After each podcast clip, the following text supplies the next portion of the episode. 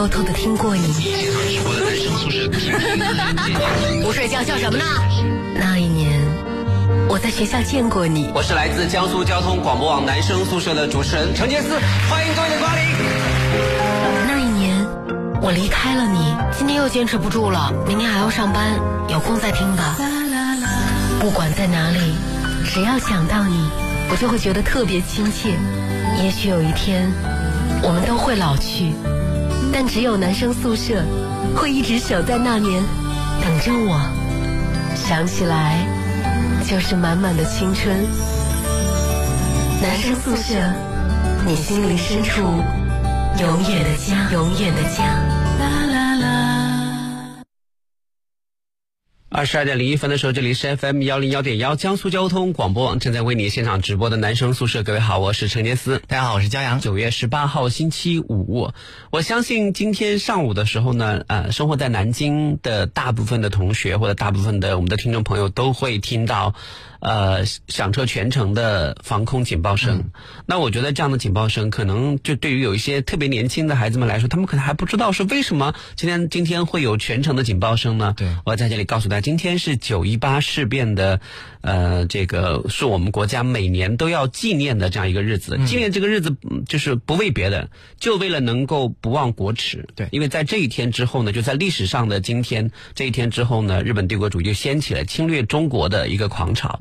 所以，在我看来，我觉得我们要记住这一天。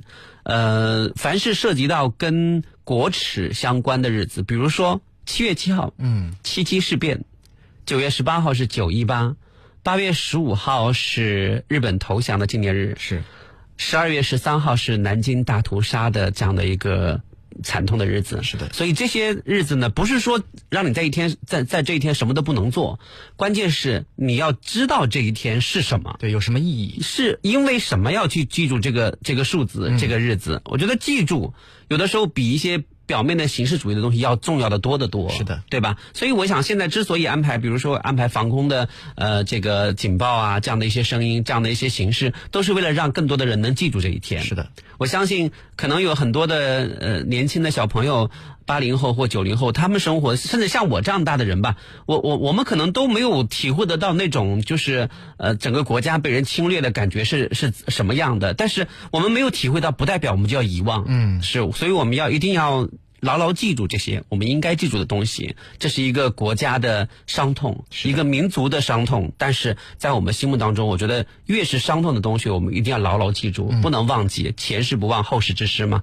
好啊，今天是星期五，我们给大家安排的单元呢是情感专题、情感专列啊。各位可以通过新浪微博针对陈杰斯的页面上的话题帖下面的跟帖留言，来告诉我们您最近在情感上遇到什么样的问题。那么杰斯和骄阳在。听完你的倾诉之后呢，在看完你的倾诉之后呢，会给出我们的答案。对，会给你帮你出出主意吧。是的，至少你倾诉一下，心里面会舒服一些。哎，一起来讨论讨论。要说我们有太大的这个本事呢，好像也没有。对，但是我觉得你说出来了，把这个秘密告诉了我们，被我们分享了一下，说不定就会心里面会变得好受一些。是的啊，明天下午的时候呢，明天下午的两点多呢，在啊桥北的就就一个呃呃这个房地产的开发中心的门口。将要举行的是我们江苏交通广播网主办的南京的炒饭王的大赛。嗯，就前段时间，前段时间网上不是流传说南京最好吃的炒饭，然后就是因为人太多，所以不得不被取缔嘛。对。然后呢，这个这就是这样的新闻发出去之后呢，我们发现有很多炒饭的老板都不服气了。他觉得他们的炒饭才对，大家都觉得说我们的炒饭才是最好吃的啊。所以呢，大家都希望这个。呃，去参加这个呃，就是来出来有这么一个机构啊，组织一下出来切磋切磋，到底谁才是南京炒饭王？炒炒饭王？这个谁当评委呢？就是现场的观众啊，所有的观众朋友们。对，所以呢，明天呢，在呃这个活动现场呢，不仅有这个炒饭可以吃，还可以有最好的音乐。那么这个活动名字叫炒饭音乐趴，嗯，好有特点。对，所以呢，明天下午的时候呢，大家可以提早来到这个地方。那具体的地址大家可以登录到新浪微博，真的陈杰斯。啊，今天下午我发了一个预告帖，大家也可以去看一下。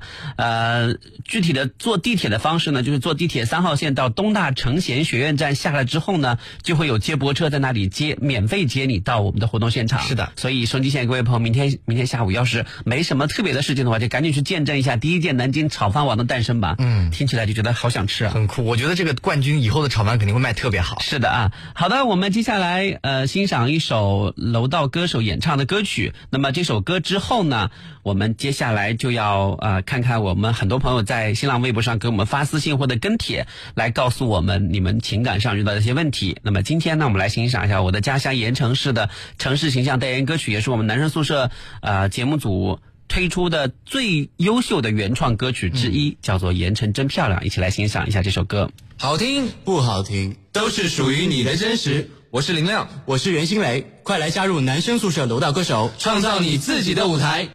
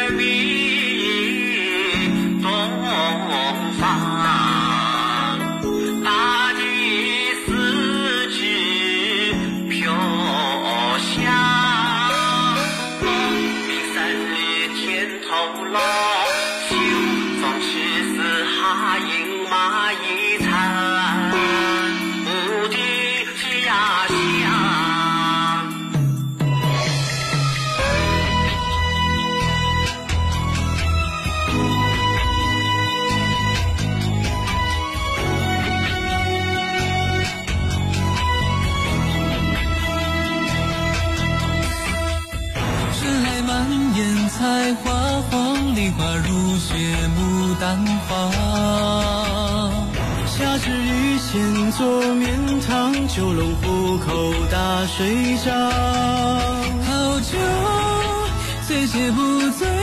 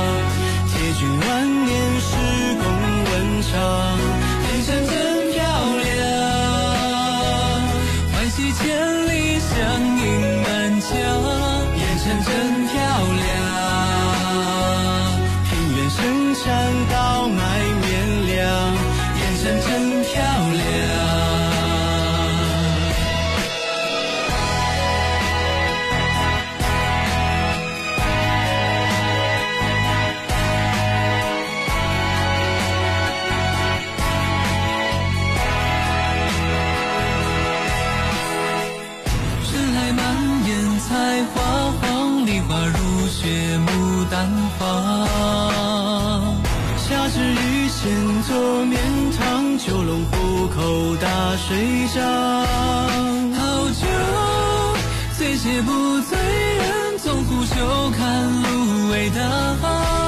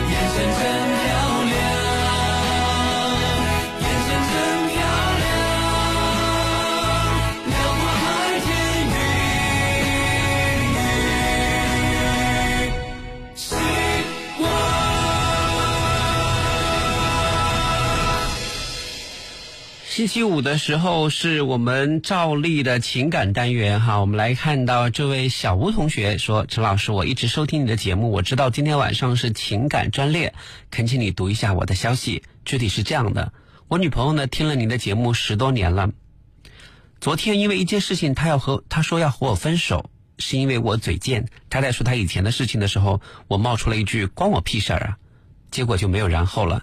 以前也有一点小吵小闹都可以。”和我和解，但这次问题严重了。昨天、今天我努力的挽回，但是没有一点用。我知道我嘴贱、爱补刀、惹人犯嫌，我以为自己这是幽默，其实就是变着法儿在骂人。我真知道自己的错误，我肯改正。一个人做一百件好事也抵不过一件坏事。希望陈老师能够帮我说一说。我知道我是畜生，但我放不下。求求佳佳回来，也谢谢你。我从他描述的里面，我觉得哈，这应该不是一句话的事情，因为嗯，在我看来，一般的恋爱里面，偶尔情侣之间拌嘴或者吵架，或因为一句话生气的话，这个气不可能严重到要去分手。我觉得你这个这一句话，你可能只是一个导火索，就是你们事前之前已经累积了很多的。女朋友已经对你很不满了，可能有很多的恩恩怨怨之类的，长年累月的这样积累下来，她可能心里面已经对你有很多不满了。然后你这一句话呢，只是那个导火索，正好点燃了她心里面所有的不满，她这个时候才会决心要跟你彻底的分手。不是因为这一句话，所以你为了这一句的话道歉，我觉得可能真的没什么用。而且我认为啊，嗯，既然是长年累月的这个积累下来的东西，所以我觉得你。你想怎么挽回也没有什么希希望了。这句话可能讲讲出来有一点让你没有信心，但是我觉得可能真的没什么希望了。嗯，呃，我同意骄阳的一部分论断哈，就是就是说，可能就是冰冻三尺非一一日之寒。对对，但是我不同意你说的什么没希望啊之类的说法。为什么呢？因为我觉得这个男孩子呢。可能在恋爱过程当中，他没有让他的女朋友感受到这个男男生很爱他。嗯，然后包括他现在就是接受不了和他的分手呢，嗯，就感觉好像也也不会让女朋友觉得说哦，原来你是你其实是很爱我很在乎我，反而会觉得说可能只是习惯了吧，嗯就是类似于这样的东西。可是男生不是一直在努力的挽回吗？对呀，努力挽回也有可能是因为怕失去，而不是因为爱，是吗？是的，嗯，好吧，对你比如说。就是骄阳，你今天突然跟我吵架，你说陈杰思，我告诉你，以后我们再也不是朋友了。嗯，那我当然会挽回啊，但我挽回并不是我对你有多好，或者你对我多好，而是因为我习惯了你在我身边，就觉得我习惯了有你这个朋友。要我我要是一天不看到你你这张犯贱的脸，就打个比方，到底是谁犯贱了？就 我都不习惯，你知道吗？所以你现在突然要你你这张脸要从我面面前挪走了，尽管就是就本来也不太好看，但挪走之后我就不习惯啊。所以就是苦苦哀求。并不代表你一定很爱他，或者你让他觉得你爱他。为什么这么说呢？我手贱，就点开了你的微博。嗯，我就是一下子刷新了之后呢，你看你观察的多仔细啊！你把人家的平常的生活里面的一些小事都看到。我点刷新了之后，我在你的微博里面几乎没有看到，就是我刷刷了刷新了很很长很长，几乎没有看到一条。发关于你们两个之间的甜蜜的状态，或者发你们两个的合影，或者发你已经有女朋友的明显的帖子。可是他说不定不喜欢在微博上晒自己的幸福啊。对，那你不喜欢晒，跟跟你就是。跟假设我是一个女生啊，我喜欢这个小吴同学，我觉得你还不错，挺好的。我到你微博上看的话，我不会看得出来你是有女朋友的人。嗯，我一定会说呢，看那个，你看，但是上面写的，就是都是一些。你再检查一下他微博上有没有和其他的女生有些暧昧的语言之类的呢？他微博基本上没有人跟帖了 啊，那就证明他这是他自己的一块小田地嘛，对不对？他自己在耕耘他。对啊，但是好歹也有二十六个粉丝呢，二十六个粉丝。就我我想说的是，就是就是。这只是一一个侧影啊，也许我猜的不对啊，也只是一个侧面，就是说，这呃，你当女朋友觉得，首先你看你的微博里面没有关于他的只言片语，那就我觉得这本身就不太正常吧。也还好，我觉得我我个人觉得都不太正常。那连一个就是就是连一句就是我现在有女朋友了，我怎么样怎么样这样的这样的信息都没有，我都看不出来。那我连我都看不出来，你女朋友更加感觉感觉不到了。所以你如何让你女朋友觉得很安心，觉得很有安全感，觉得你是真的爱她呢？这是第一个。第二个呢，就是女朋友跟你讲什么的时候，你总是心不在焉的，偶尔跟你讲讲说哦，这是跟我有什么关系？干嘛讲给我听？嗯，那就是这不是嘴贱不嘴贱的问题，这是你不这也愿意交流这也不是说你你要呃你幽默不幽默的问题，这就说明你对他的一切呀、都不上心。嗯，他跟你讲的事情你都没往心里去，你不觉得这是一个什么事儿，所以他就会觉得说跟你没有办法沟通和交流。我觉得这是这才才是最关键的。第一，他没有感觉到你的爱；第二呢，你也没有好好的跟他沟通交流，所以闹分手是很正常的事情。那骄阳既然刚才说了说嗯这个呃日积月累，可能就很难再挽回。对，但我倒觉得可以挽回吗？可以，那要怎么挽回呢？就是把你以前没有做到的，通通把它把它拾回来。可是现在女朋友就没有再回头的意思了。没有回头是因为伤透了心。如果说你把你把你以前都欠缺的都补回来，他还是没有半点松口的话，那你这个时候再放弃，我觉得也无怨无悔，嗯，对吧？你现在我觉得你现在挽回啊，挽回的不不到位，你只是说我嘴贱，我以后不这样不不行吗？看我在嘴贱什么之类的，要这个看点行动出来是吧？这个我呃这关键是认错也没也没认到点子上。嗯，你应该说，千万不要就你应该弥补弥补什么？弥补哪一点？就是弥补要让他觉得你是真的爱他，而不是不在乎他。你看你微博里面这么多这么多条微博，没有一条是关于他的。嗯，要换我我也觉得不开心，对不对？啊，你凭什么？你你每每天搞得很文艺，每天搞得很很运动、很阳光的男生，你想干嘛啊？头像也没有我跟你，和相册里面也没有跟你的合影，啊，文字里面没有一条是透露出你已经有女朋友的。哦，所以对，连我连我我要闹分手了，你也不说什么亲爱的我错了，嗯，都是很隐晦的说再嘴再嘴贱再矫情试试，这是第一条，哦分分手的。你看也没有说是跟谁，对吧？然后再下面这一条呢说，紧接着还有一条说过去无法改变，未来自己把握，这是什么？就感觉像要分手的样子。对呀、然后一说有抱怨矫情的时间，还不如多努力一点，多做一点，那这也是就感觉像在讽刺他的女朋友。这天几个意思？那没有了。然后什么球迷从娃娃抓起，一大波美林格正在来袭。什么自己以为自己很搞笑，其实就是变着法儿在骂人。我该改改了。也就是说，你明明都是在自我检讨、自我自我警醒，但问题是你没有让你女朋友觉到觉察出一点点。就是你是真心实意的在向她道歉的感觉，嗯，你为什么就不能在微博里面说我前几天说错话得罪了我亲爱的？我现在要向你说，老婆，我真的错了，你原谅我吧。还说那二十六个粉丝里面有其他比较暧昧的女生。我不知道啊，所以你看，你看，你你这你这番道歉，连连我都感动不了，你何况感动你女朋友呢？对不对？所以。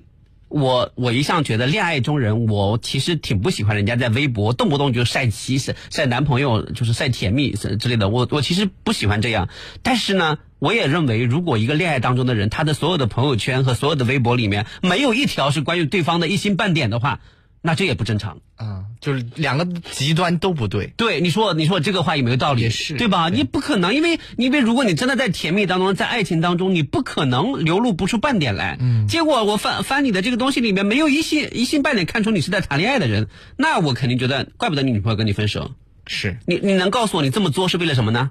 你在你的在你的微博上面你搞得这么清新，搞得这么浪漫是为了什么呢？啊，你微博你你女朋友也会有时候也会看你微博啊，对不对？你你再翻翻翻你自己的朋友圈，看看有没有关于他的很多的甜蜜的印记。如果都没有的话，那你知道人家为什么跟你分手了吗？所以找到问题的关键了。对不对？女朋友感觉不到爱，感受不到安全感。好啊，我们来看一下接下来这个朋友说，我遇到了烦心事，不知道谁在 QQ 上匿名发消息给我，还说星期一到班级给我惊喜。我现在虽然不确定是不是整蛊，但是心好慌啊。你这怎么能烦心呢？这应该是好事儿啊，给你惊喜，又是惊又是喜的。有人告诉我这个的话，我很开心，我会等着惊喜来临。他的性格跟我跟我性格其实很像。前几天晚上呢，就是有一个朋友说：“嘿，杰斯，呃，嗯，今天晚上一起吃饭啊。”嗯，我说为什么？他说有一个人说说，呃，你一直照顾他，给了他很多帮助，他一定要请请你吃饭，来来来回答谢你。我说谁呀、他说：“哎呀，不说。”我说：“不行，你要不说我就不去。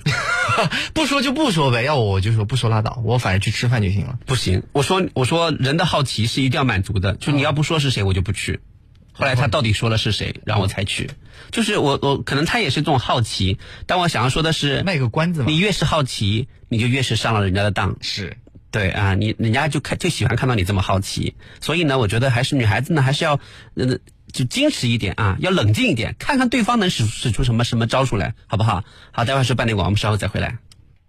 南京依维柯超越金卡聚会来袭，即日起购超越金卡即可获得五千元油卡好礼，还可享受零利率首付五万，超越轻松开回家。详询四零零八二八幺八九三四零零八二八幺八九三。想买进口药妆，上哪买？日本 Kango 官方旗舰店，法国 Paracela 官方旗舰店，还有韩国 SNP 官方旗舰店，都已入驻天猫国际，不出国也能逛海外药妆店，全球品牌一站购齐，买进口上天猫国际就够了。二零一五南京台湾名品交易会于九月十八日至二十一日将于南京国际博览中心盛大举办，衣食住行、休闲娱乐、科技创意，宝岛时尚，欢迎您一睹台湾名品魅力。贸易局广告。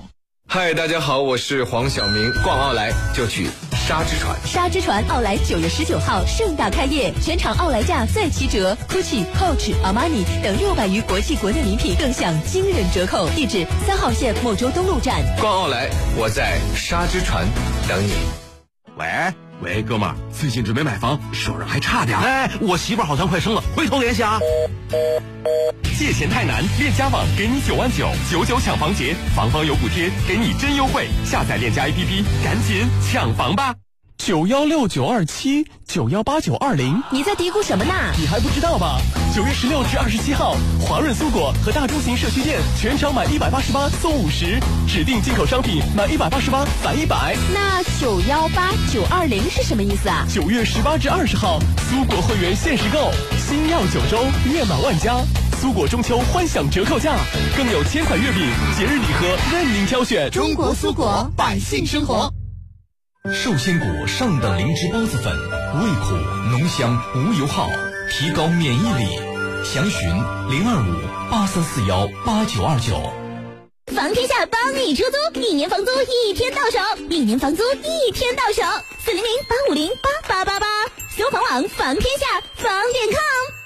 最近朋友圈看到很多朋友出国旅游晒幸福，你是不是还在辛苦的工作呢？有人生理想，但是没有足够的资金去实现这些理想。想要实现理想，就要增加收入，但是每月工资收入固定，如何才能增加自己的收入呢？那就需要我们用辛苦挣到的钱，通过合适的投资去赚钱，为自己也为后代创建源源不断的财富流，尽享财务自由。实现这一切，您只需要花一毛钱，编辑短信零八八发送到幺二幺幺四。编辑短信零八八发送到幺二幺幺四，免费领取我给大家送出的一套投资秘籍《财富增长术》。这份材料我们花费了大量的心血，详细分析了当前市场中存在的投资机会，以及在投资过程中如何规避风险。如果你现在觉得公司经营困难、工作难做、收入不满意，或者想转型，那就发送短信零八八到幺二幺幺四，免费领取这份资料。一毛钱短信可能会给你带来巨大的变化。发送零八八到幺二幺幺四。免费领取，投资需谨慎。抢疯了！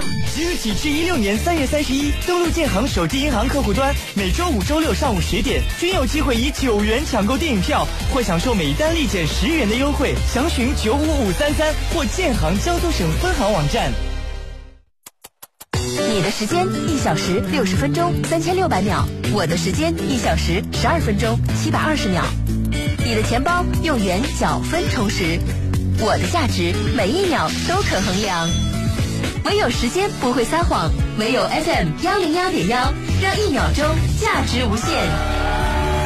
全江苏都锁定 FM 幺零幺点幺，中国最具广告影响力广播电台 FM 幺零幺点幺，招商专线零二五八四六五二二八八，搜索荔枝音微信公众号，更多详情等你来关注。江苏交广网路况由锦华装饰冠名播出。锦华装饰设计专家，好设计找锦华，找锦华装放心的家。畅游江苏，感受美好。九月十九号，二零一五中国南通江海国际旅游节来了，九十两月，南通邀你玩转海陆空，海上 disco 风筝冲浪，陆地沙滩音乐房车露营，还有空中国际风筝节。金秋一起畅游南通吧。头戴小钢盔，手拿小钢炮，圆脸肉嘟嘟，只穿小裤裤。这个冰有点不一样哦，不一样哦。泡泡冰就是不一样，火遍全网的泡泡兵团，九月三日空降苏州乐园，搞怪卖萌，苏州乐园陪你一路欢乐到底。动无限青春敢闯，海马 S 五运动版现已载誉上市，1.5T 加 6MT 黄金动力组合，驾控随心所欲，变档升级，巅峰再创，年轻动力无限，勇往直前。详询当地经销商。冰雪秘境，空降亚居乐滨江国际了，约一场冰天雪地的下午茶吧。来一个流连忘返的换装派对，剧场。还等什么？一起来邂逅你的冰雪奇缘吧！快免费抢票，五八幺八三三三三，雅居乐滨江国际。依维柯明星车型限时促销了，即日起购车即享三重大礼，油卡、长里程免费保养，还有配置升级优惠，好礼享不停。详情请询四零零八二八幺八九零四零零八二八幺八九零。南京依维柯。荣耀一百二十年，斯柯达全新启程，二零一六款 Rapid 新锐实惠升级六点四八万起，Octavia 凌锐智能升级九点九八万起，详情请洽当地经销商。斯柯达来自上海大众汽车。城春秋乐园东方神曲季就要开始啦！魔幻奥斯卡是我的爱，国学礼乐尊上一定喜欢。莎姐姐看冷兵器展，东方御亲玩传统民俗。十月一日至十一月十五日，众神带你游燕城，总有一款适合你。由我做主，解放 J 六十一升节油挑战赛，九月十四日至九月二十七日火热招募中，创纪录赢大奖！报名登录一 t 点 cn 或卡车之家网站，详询解放经销商中国机器。想免费参加汽车电影院活动？想参加精彩纷呈的自驾游吗？想和明星主持人一起打掼蛋？就现在下载蜗牛车车，还有无底线的优惠券哦！我是柳岩，我的车需要换轮胎了，去哪里好啊？途虎啊，百分百正品，全国安装，正品低价，服务好，换轮胎就上途虎养车网，四零零幺幺幺八八六八，沿途有我，虎虎生风。想买车，可是质量好的优惠少，好纠结呀、不用纠结，宝来捷达聚会版超级上市，畅享优惠万元起，还不够，全系再享零利率，不用犹豫了，详询一汽大众当地经销商。与领袖同行，领时代之先。梅赛德斯奔驰礼遇领袖计划现已开启，即日起至九月三十日，梅赛德斯奔驰车主置换或增购 S 级轿车，即享百分之零点九九超低利率金融贷款方案；其他指定豪华品牌车主参与置换，亦享同等礼遇。梅赛德斯奔驰 S 级轿车定义领袖风范，详情请下当地授权经销商或致电四零零八幺八幺幺八八。万众期待神曲归来，十月十七号，二零一五凤凰传奇《我是传奇 X 南京演唱会震撼开唱，三十首全民金曲，三小时欢歌摇摆，更有大型机关魔术开场秀，三 D 裸眼视频内地首现，欢乐精修，全家总动员。订购电话八三幺二九四七五八三幺二九四七五。真的来了！真的来了！百联奥特莱斯真的来了！百联奥特莱斯真的来了！国际一线品牌超大优惠折扣，幸福摩天巨轮震撼音乐喷泉，这一切就在南京中山旅游度假区百联奥特莱斯广场，九月二十六号恢宏开幕。以下是上海大众 Take Care 爱车课堂时间。长假快到了，让我们来一场开着车说走就走的旅行吧！亲爱的，咱们去哪儿？瞧，我路线规划好了，酒店预订好了，就差打包几件换洗衣服了。最重要的交通工具，可别忘了给他也准备一下。哦，需要准备什么呢？长途驾车前，务必给爱车做一次全面的车况检查，包括检查刹车片的厚度、制动液是否需要更换、蓄电池、避震器、轮胎磨损情况及备胎气压等。考虑到天气因素，雨刮器也要检查呢，这些可都关系到行车安全。另外，为了保证汽油品质，还需要带上汽油清净剂。那你还等什么？还不快去好好检查！上海大众 Take Care，匠心制成。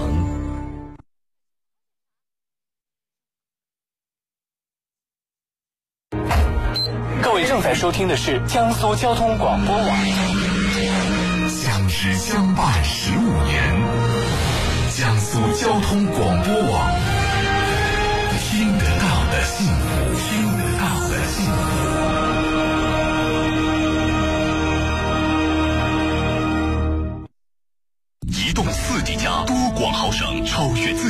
先不止一步。中国移动。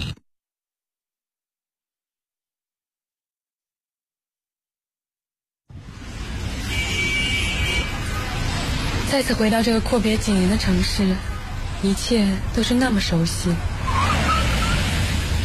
你好，请上车。哎，你怎么哭了？没什么，只是想起了在男生宿舍陪伴下度过的那几年时光。这就是男生宿舍，你心灵深处永远的家。这里就是 FM 幺零幺点幺江苏交通广播网正在为你现场直播的男生宿舍周五的情感专列，我是陈杰思。大家好，我是骄阳。来看一下各位在新浪微博中的陈杰思的页面上跟帖的，或者是留言，或者是私信。雨瑶说：“男女之间，女生太主动了，会不会引起男生的反感啊？就是男生太主动也会引起女生的反感。反感，就任何人，任何人只要是太主动了，只都会引起对方的反感。你得看对方，除非对方也喜欢你。对，对方要喜欢你，你主动一点，人家还。但是如果说，如果说你们两个人就是一开始就倾注了各自倾注了极其多的热情，很容易会把两个人都烧死。我是觉得恋爱当中两个人的付出不对等，迟早会分手的。”就是比如说你对他太好了，但对方对你没办法做到完全对等啊。不用完全，不用说完全对等，但是不能差那么多。四六，哎，四六这样，四六三七都还算好。对，就怕一九二八和一九就已经比较危险了。一个人对一个人太好了，但另外一个人对另外对对方就没有太大的感觉，这样就不行。嗯，不要差的太远。朝阳，你你平常不都是十零吗？那是一个地方，十零就是你，你对对方很好，然后对方对你是零。我对对方对我也蛮好的，真的吗？真的，就打你、骂你、判你，这也是好吗？这是我的仇人才会干的事儿吧？好，我们来看一下，就是。凡事都要把握一个度啊。对，其实话又说的比较难听一点，就是很多人他的内心其实是有那么一点点小贱。嗯，就是说你越贴上去，对方就会越会推开你。力的力的作用是相互的嘛，对不对？所以这个时候每个人都要把握一个舒适度指数。嗯，就是你你怎么样热情才能够让对方觉得哎这个人蛮好的，对我蛮好的，但是他 不会好到那个什么。就以前的时候，我妈呃就是。就就是我跟我妈一起玩的一个跟我妈年纪差不多大的一个一个一个阿姨，然后呢，就是我每次看到她我都不喜欢她。我我妈问说你为什么不喜欢她？我说你妈喜欢她吗？我妈跟她关系好吗？就还好。我妈就我就问我妈我说妈你喜欢跟他一起玩吗？妈说哎呦也谈不上吧，人家这么热情。我说你一定是你一定是不喜欢他的太热情。为什么？她说哎你怎么知道？太热情不是挺好吗？他是这样的，是，哎呀，哎呀呀呀呀哎呀，你看你，哎呀，你这这么瘦，你要多吃一点，哎呀，什么，来来来来来来，我来，我我来帮你，来来来，吃一口这个，哎，吃一口这个，哎呀，那什么什么，哎呀，什么那个，你看你们家衣服啊，你帮我洗啊，都没有洗，都没有洗干净，来来，我来帮你数了，帮你洗，太好了，哎呀，你做饭是不是？你坐着，我来，我来，我来，我来，哎呀，说，哎，你你你你你你你怎么，你你爱吃这个，明天我给你买，哎，什么什么之类的，这样很好啊，这么对人这么好的朋友，现在很难找了，真的，这么热心，一片好心。但说实话，我觉得有点过了，因为刚认识就这样，我觉得他是出于好心啊，而且他做的都是一些好事儿啊。如果是我，我会很全盘的接受，然后我会很感谢他。我觉得你你反倒不会啊！如果现在有一有一个人跟你说说，骄阳走走走走，我们去吃夜宵去，哎走走走，来吃完夜宵去，我送你回家，哎我一定一定要把你送到门口啊！完了之后呢，哎你上楼看着你上楼，我才我才能走啊！你你不你不觉得浑身会鸡皮疙瘩起来吗？我就会确定说你对我没有什么别的目的吧，只是想单纯的对我好，对不对？没有别的目的吧？啊，是这样的，是我们家有个小孩呢，想再见。我要回家，所以你知道了吧？我懂了，所以你知道了。就你太好了，确实会让人觉得，哎，他对我这么好，是不是有什么目的啊？是不是有这种感觉？对，所以太好了是不行的啊。好的，我们来看一下，接下来这个朋友说，昨天相亲了，实在不喜欢那个男的，所以他发信息我也没有回。结果老妈回来把我骂了一顿，说要求不要太高，长得好看有什么用？可是我第一眼都没有感觉，我怎么和人和人家谈？老妈和我现在的冷战，我错了吗？没错，继续冷战。这个老妈管的才多呢，女儿相亲，女儿不喜欢你还强迫，是不是你亲生女儿？我觉得这个妈妈不好。我觉得你你错了，为什么？因为明明就不喜欢。因为发信息不回，这不属于你，你看不上就可以不回。我觉得这是一个礼貌的问题。哦，你说这个女孩不回是吧？对，这是一个礼貌的。你可以委婉的拒绝她一下。不是，对方发信息给你，就是你也可以适当回一回，而且呢，就是很多时候第一眼并不是最重要的。男士女女生就是在相亲的时候，很多时候说第一眼我就不喜欢，大部分原因是因为对方长得不如没有自己心目中想要的那个人好看。可是如果太不女孩子女孩子很感性，所以她会觉得说，哎，这个人并没有那么好看，所以我就不想第一印象。如果换个金城武跟你相亲，你难道你你会说你会说第一印象就看不上吗？当然会看上了。那不就得了吗？如 那现果换在现在不流行金城武，现在改一个什么鹿晗呐、啊，鹿晗呐、呐、什么吴，对对对对，吴亦凡呐对啊，就跟你换换他们相亲你还你还能说你第一眼你看不上吗？啊，你肯定会回。这呃对啊，还是还是，所以说你妈妈是过来人，你妈妈知道女孩子在相亲过程中最容易犯什么错误，就是最容易犯以貌取人的错误。嗯而且你妈妈说的话一点都不错，这好看能当饭吃吗？她之所之所以这么这么说，一定是知道你平时有以颜值取人的这样一个习惯。可他就既然已经有了这个习惯，为什么不能按照自己的爱好去找一个呢？那也要看自己呢。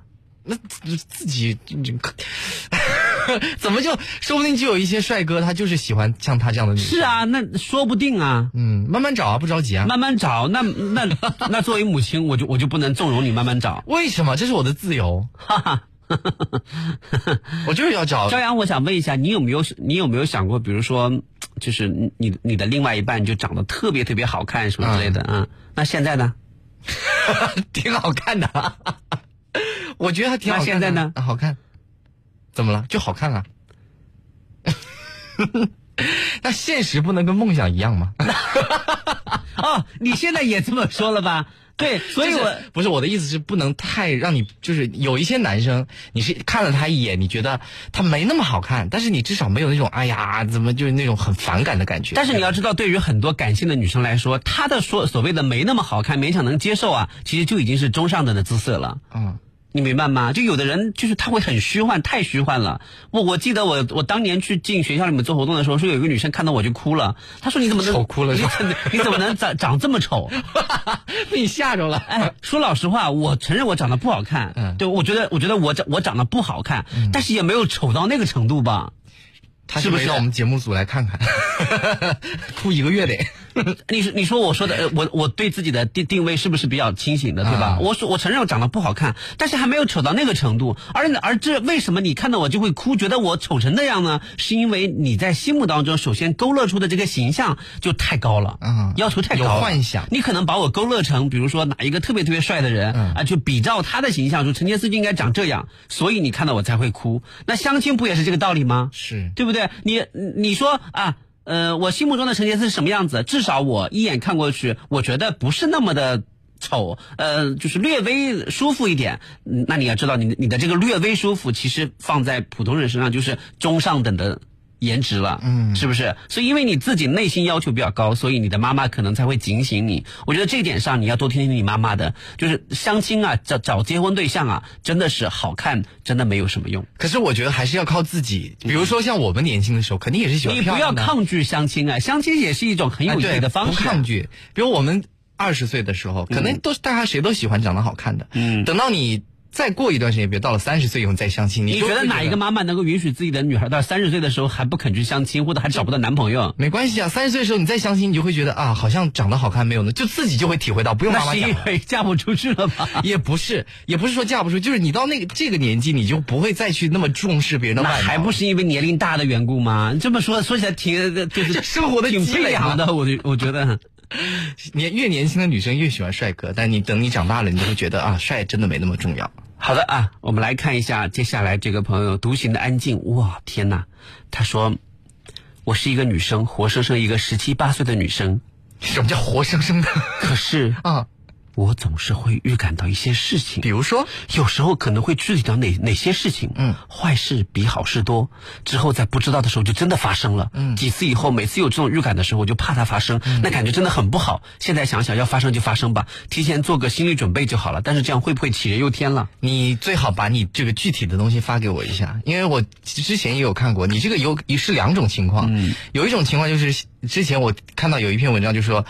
当然，它不是什么科学的官方文章，他就说有些人他可能会有一些预感，你比如说像我们看过一个电影叫《死神来了》，嗯，对不对？嗯，他会预突然一下预感到，哎呀，这个这个可能要发生一些很恐恐怖的事情，可能会有这种几率。第二种情况就是，你要去看一下心理医生。就 这可能是过度过分的担忧某一些事情。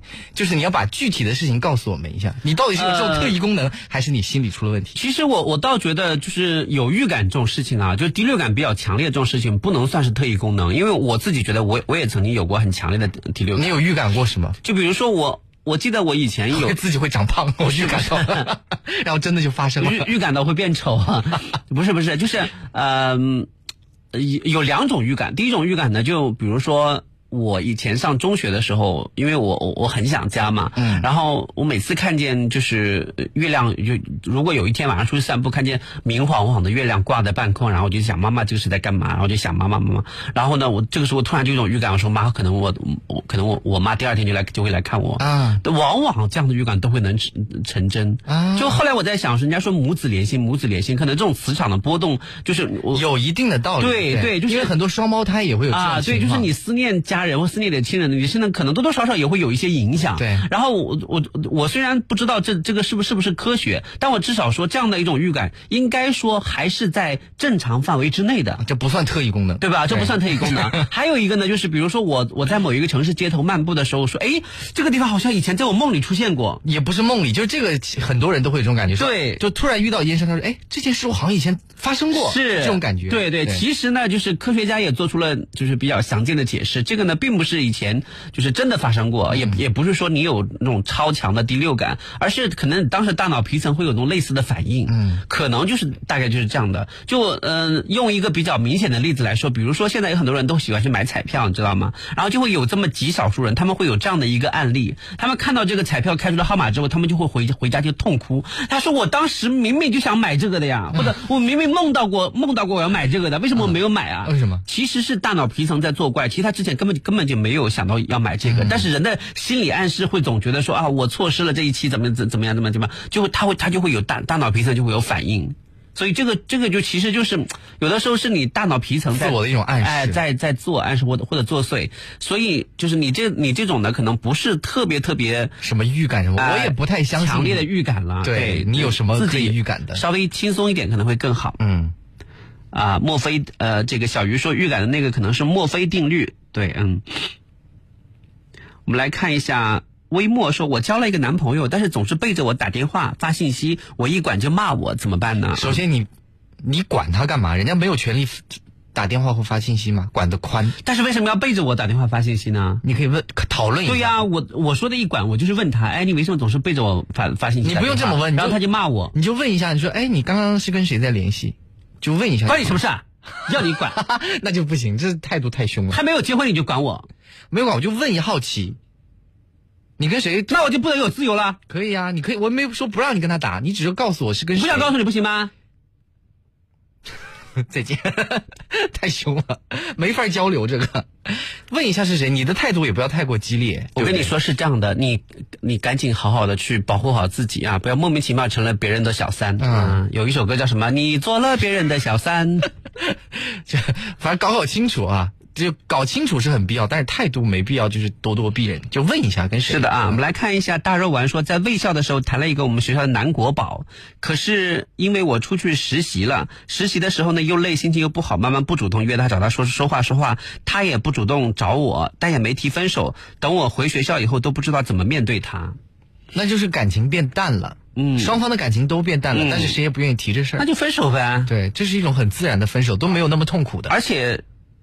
这种是的，他说是因为在卫校，所以男生感觉身边不缺女生嘛？你说对了，一点都不错。嗯，就像就像很多很多女生说，很多男生说你不就是分手吗？我身边全是女孩，因为卫校的女性比例比较高。对啊，我又不缺。嗯，是 你你走了还有别人。对啊，那为人们有的时候有的男生为什么交女朋友？他就是因为心里寂寞啊。嗯，可是他现在身边不寂寞，他为什么还为什么还要缠着你呢？就是。因为他是比较吃香的那一个才对，人家不说嘛，学校的男国宝嘛，卫校。对，又是男生本来就比较少啊，对，所以我我建议啊，你也别急着跟他跟他谈恋爱，他因正因为他是你们学校男国宝，所以你觉得你觉得他是一个金贵人，就你把他放到比如放到南航、南理工这些男生比较多的学校，南工大这些男生比较多的学校，你你去看看，没点帅哥太多了，对，他就不算什么，他就真的不算什么。了，不不是宝，因为是物以稀为贵，你知道吗？嗯，好，我们来看一下。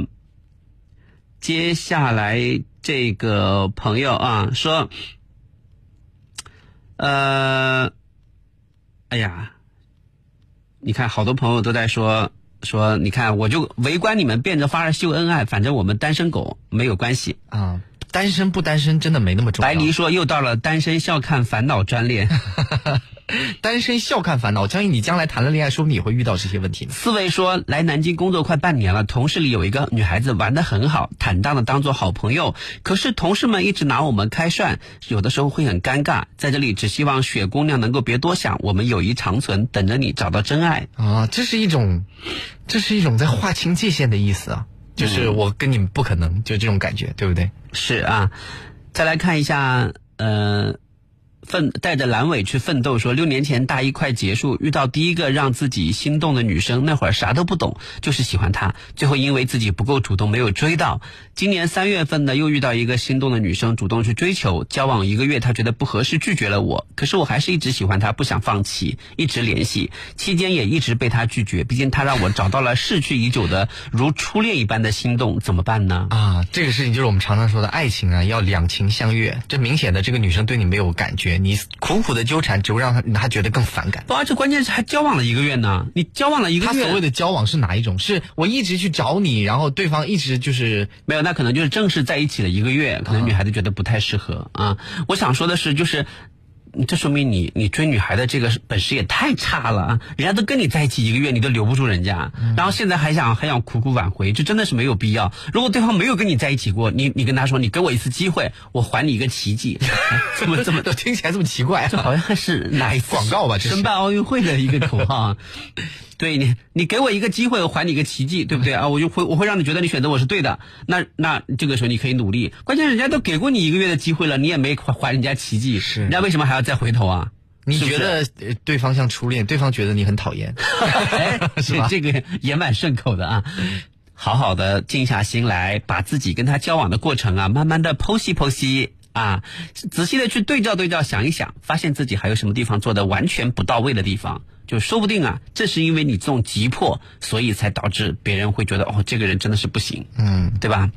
好，我们来看一下接下来这个朋友说，有人卡片说有人发匿名给我说喜欢我怎么办？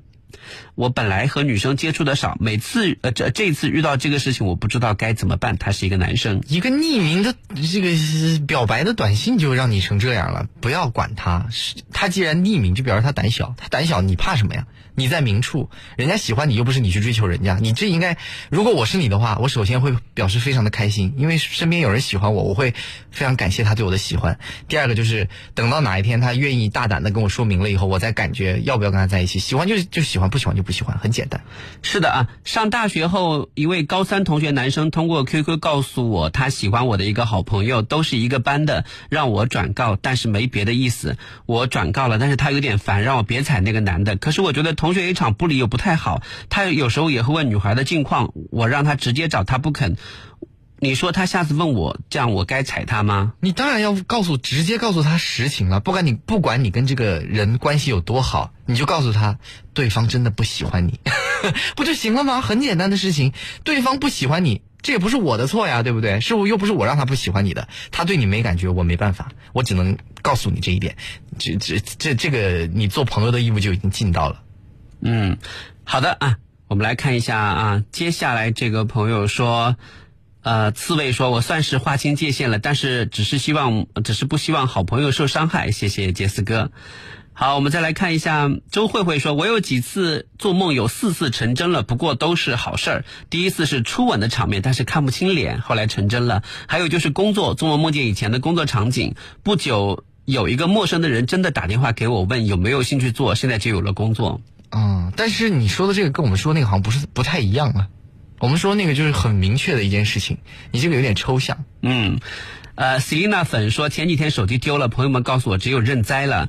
但是本来本来也没有抱太大的希望，但是一个九零后的警官警官通过手机追踪系统加上警方监控，花了两天追回来我的手机，真心感谢他。谢谢谢谢啊，能找回来。说还有老大其实长得挺好的，这安慰你的。小凤说，在小公司工作半年了，做电梯配件，老板和老板娘都在公司，天天盯着我们工作，这还受得了？对于提成，他们就想着发扣克呃克扣我们，老板娘还要我陪她去跟客户应酬，我不愿意去，她竟然说这是公司公司的事儿要去，或者说我怎么这样啊？少喝点酒没关系的。我跟老板说辞职，接下来我又面临找新工作，给点建议好吗？啊，如果你不愿意做这份工作，辞了就辞了吧。我相信会有新的工作，就是更好的工作等着你的，别着急。找工作的别着急。是的啊，来看一下，呃，接下来这个朋友说，独行的，哎，大家开始讨论这种神奇的预感这种事情了。我我还没有遇到过这种神奇的预感，因为我的第六感很差，很钝的一个人，反应就很迟钝，这种感应感觉也很迟钝，所以我还没有感受到这种神奇的感觉。是的啊，有很多朋友在微博上私信我说啊，我今年呃大一啊军训的时候看上了一个女孩，你说我应该跟她表白吗？你才大一，我建议你再跟她多出去，比如说。多有几次吃饭的机会，多几次见面的机会，多了解彼此了以后，再去表白，可能成功的几率会大一些。如果你说你们两个根本就彼此都不太熟，然后你突然跟他说我喜欢你，对方可能会吓着。就是我我个人觉得，就是就是大家现在一进大学之后呢，就好像是。开挂了，或者说那种就很急吼吼。哎，对，就急得不得了。我记得我刚上大学的时候，我们班一个男生就是开学六天就跟学姐在一起了，就就说实在话，这个时候这个时候学姐也急吼吼的，然后学弟也是急吼吼的，大家急吼吼的之后呢，完了之后就你你们就会发现你们的大学生活一团糟。对，因为一个大一的小孩，就是大家会下意识的认为他在大一的时候他刚来，他不会做就是这样的事情，没想到不一个月之内就谈恋爱，还还是跟学姐。谈恋爱，所以大家看他的眼光就有点不太对劲儿。对，所以呢，我觉我个人觉得，大家还是先多观察、多了解一下自己周边的环境再说，不要因为急吼吼的，然后错失了大一的时候很多很多非常非常美好的时光。好的，我是陈杰思，我是骄阳，明天再见了啊，拜拜。